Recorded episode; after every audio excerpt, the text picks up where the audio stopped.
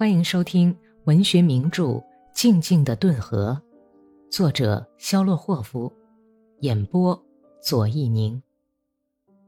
第九十五章：秋天的太阳在被粼粼微波似的白云弄皱的天空飘移，那里在高空，轻轻的风吹着云片，把它们赶向西方。可是这风在达达村上空。在深绿色的顿河平原上，在光秃秃的林梢头，却气势汹汹，吹歪了河柳和白杨的树冠，在顿河掀起波涛，卷起片片红叶，沿街追逐。霍利斯托尼亚家的长院上，麦秸垛顶没有封好，像乱头发一样扎沙着，风咬住麦秸，把垛顶吹下。吹脱了系在上面的细木杆，于是突然奋起一小堆金黄色的麦秸，就像用大叉端着一样，掠过庭院，在街巷上空飞舞，毫不吝惜地洒在空旷的大道上，又把一团乱哄哄的麦秸抛到斯基潘阿斯塔霍夫家的屋顶上。霍利斯托尼亚的妻子没有顾得系头巾，就冲到院子里，用膝盖夹着裙子。看了看在长院里咆哮肆虐的狂风，又缩回门洞去了。战争的第三个年头，村子里的惨象全露出来了。那些没有剩下哥萨克人家的板棚，都是空荡荡敞着。破败的院落日益荒芜，变得令人目不忍睹。霍利斯托尼亚的婆娘带着九岁的小儿子操持家业。阿尼库什卡的老婆简直就不管家务，她不甘寂寞，拼命地打扮自己，擦胭抹粉，精心梳妆。找不到成年的哥萨克，就找十四五岁的半大小子。板门可以雄辩地证明这一点。他浑身都被抹上了松焦油，而且直到现在还残留着棕色的揭发罪恶的痕迹。斯基潘阿斯塔霍夫家的房子空了，主人在离家之前就用木板把窗户都钉上了，房顶有几处塌陷，生满了牛蹄花，门锁都生了锈，院子里长满了没人高的艾蒿和胭脂菜，放到野地吃草的牲口在炎热或者雨天，随时可以闯进大敞着门的院子里寻找藏身之处。托米林伊万家的屋墙向街外倾斜出来，一根埋在地里的柱子斜顶着它。看来命运是在为那些被他这个炮手毁坏的德国人和俄国人的房舍复仇。村子里所有的大街小巷全都是这副破落景象，只有下街尽头上的潘特莱普洛科菲耶维奇家的院子还像个样，完好，井井有序。然而，就是这里也不像当年那么景气了。仓房顶上的铁公鸡因为年迈倒下了，仓房也歪斜了。内行人一眼就会看出很多经营不当的地方。老头子哪能全照顾到？粮食也种的少了，其他方面就更不用说了。只有买了后夫家的人口没有减少。娜塔莉亚在去年秋初一胎就生了两个孩子，顶上了在前线奔命的毕德罗和格里高里。娜塔莉亚很会博得公婆的欢心，生了一男一女。她在怀孕期间忍受了很大的痛苦，有时候因为腿疼难忍，一连几天都走不得路，走起来就皱着眉头，拖着两条病腿磨蹭。但是她坚强地忍受着疼痛。日益瘦削，然而幸福的脸上从不露出痛苦的样子。有时腿疼得特别厉害，太阳穴上渗出一滴滴汗珠。伊利尼奇娜只是这时候才看出来，她摇着脑袋骂道：“你去躺躺吧，该死的婆娘！你想把自个儿累死吗？”一个九月晴朗的日子，娜塔莉亚感到快要分娩了。就走到街上去。你这是上哪儿去呀？婆婆问道。到河边草地去看看牛。娜塔莉亚匆忙走出村子，不断四下张望，哼哼着，双手捧着肚子，钻进茂密的野荆丛，躺了下去。当他从后街走回家的时候，天色已经黑下来。他用麻布围裙包回来一对双生子。哎呦，我的乖乖呀！该死的东西，你你这是干什么？你上哪儿去了？伊利尼奇娜大叫起来。我害羞，所以出去了。我不敢叫爸爸。我是个干净女人。好妈妈，我已经给他们洗过身子了，您抱回去吧。娜塔莉亚脸色苍白的解释说：“多尼亚急忙跑去找接生婆，达利亚也忙着去铺笸箩。伊利尼奇娜连哭带笑的喊道：‘达利亚，你放下笸箩吧！难道他们是小猫，要放在笸箩里？哦，主啊，是两个呀！哦，主啊，一个是小小子。我 亲爱的娜塔莎。’”你们快给他铺上床啊！潘太来在院子里一听说儿媳妇生了个双生，先是无可奈何的把两手一摊，接着就高兴的捋着大胡子笑起来，而且无缘无故的朝匆匆赶来的接生婆喊道：“你这个就会胡说的木头蜜罐子，巫婆！”他在老婆子面前摇晃着一个指甲长的要命的手指头，喊道：“你胡说！买了霍夫家不会很快就断根儿的。儿媳妇给我们生了一个哥萨克，外加一个姑娘。这个儿媳妇可太好了！主啊，这样的情谊，我可怎么报答她呀？啊，我的小心肝儿！那年是个丰收年，母牛生的是双生。”在米哈伊洛夫节前，绵羊生的也是双生，还有山羊。潘太莱对这种情况感到奇怪，暗自盘算道：“今年真是个走鸿运的年头啊，是个丰收年，全是双生。现在我们家是人畜兴旺啊！”哈哈。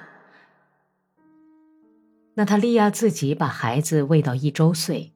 九月里给他们断了奶，但是直到深秋，他的身子仍然没有恢复过来，牙齿在消瘦的脸上闪着乳白色的光泽，两只因为瘦而显得大的眼睛也闪耀着温暖的朦胧的光芒。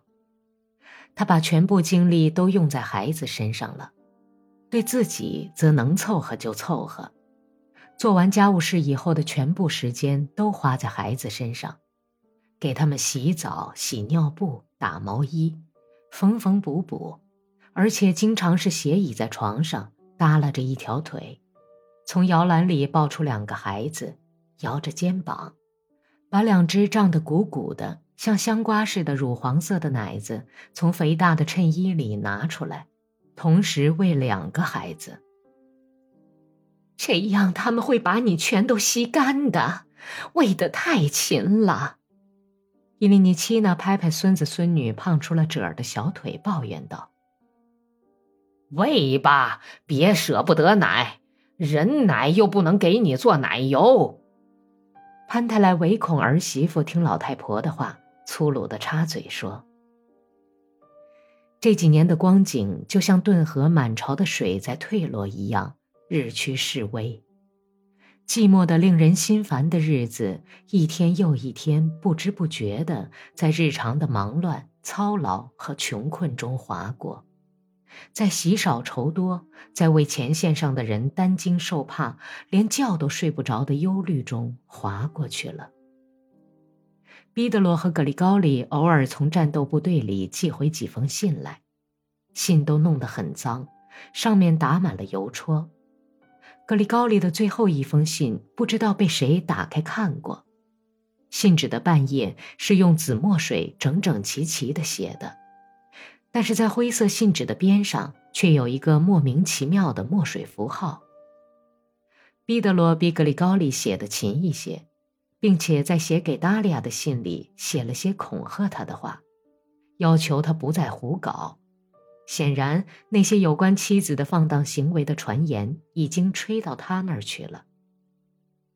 格里高利还随信汇些钱来，是他的薪金和十字奖章的奖金，还说要回来休假，但是不知道为什么却总不见回来。弟兄俩走了各自不同的道路，战争把格里高利压倒了，吸尽了他脸上的红光，涂上了一层黄疸。他不再期望能等到战争结束那天，但是毕德罗却青云直上，官运亨通。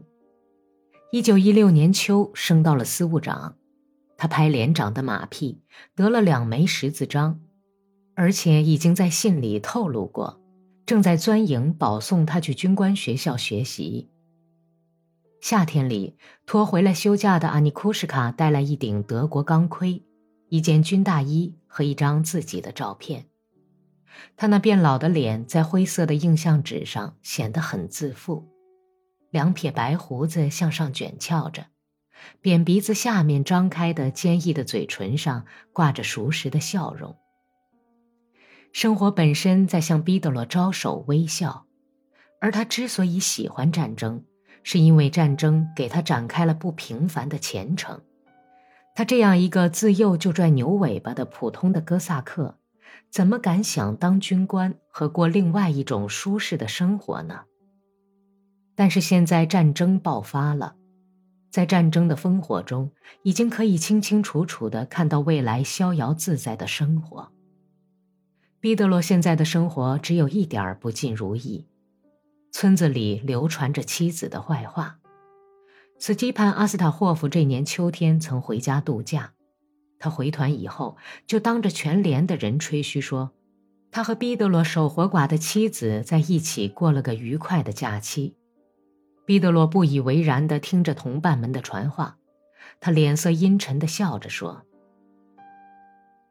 斯基潘是在胡说，他这是为了格里高利来羞辱我。”但是有一天，不知道是偶然还是故意。斯基潘从战壕的土屋里走出来时，把一条绣花的手绢掉在地上。毕德罗走在他后面，就拾起了这条绣得很精致的花手绢，而且认出了手绢就是妻子的手艺。仇恨又重新在毕德罗和斯基潘之间打了一个死结。毕德罗在等待时机，死神在等待斯基潘。他很可能在脑盖骨上带着毕德罗的印记，死在西德维纳河岸上。但是不久发生了这样的事：斯基潘志愿去消灭德国人的岗哨，一去就没有回来。据和他同去的哥萨克说，好像德国哨兵听到他们切断铁丝网的声音后，就扔了一个手榴弹。哥萨克们早已冲到那个德国哨兵跟前。斯基潘一拳把他打倒，但是副守卫开枪了，斯基潘倒了下去。哥萨克们刺死了副守卫，把那个被斯基潘的铁拳打得不省人事的德国佬拖了回来。他们本来已经把死基潘扶了起来，想把他带回来，但是他太重了，只好扔下他。受伤的死基潘一直央告说：“弟兄们。”别叫我死在这儿，弟兄们，你们怎么能扔下我呀？但是这时候，机枪对着铁丝网扫射起来，哥萨克们也就爬开了。斯基潘在后头呼叫着，但这时候自己的命要紧，哪里还顾得上别人呢？毕德罗听到斯基潘的遭遇以后，感到轻松了一些，就像用土拨鼠油擦过痒得钻心的皮癣似的。不过，毕德罗还是决定回去度假，把大俩的血都给他放出来。我可不是斯基潘，我不允许。他想要杀死大利亚，但是立刻就打消了这个念头。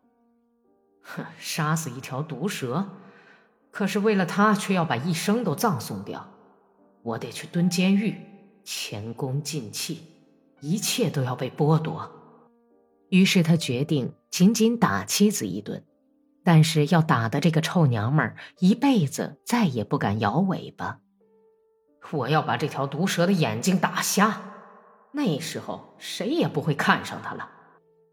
毕德罗蹲在离喜的维纳河陡峭的粘土岸上不远的战壕里，想出了一个这样的主意：寒秋晨霜，树凋草衰，土地变凉了，秋夜一黑更长。哥萨克们在战壕里执勤，朝敌人射击。为了棉衣和司务长们吵骂，每顿饭只能吃个半饱。但是谁也没有忘记那远离这块冷酷的波兰土地的顿河家乡。本集播讲完毕，感谢收听。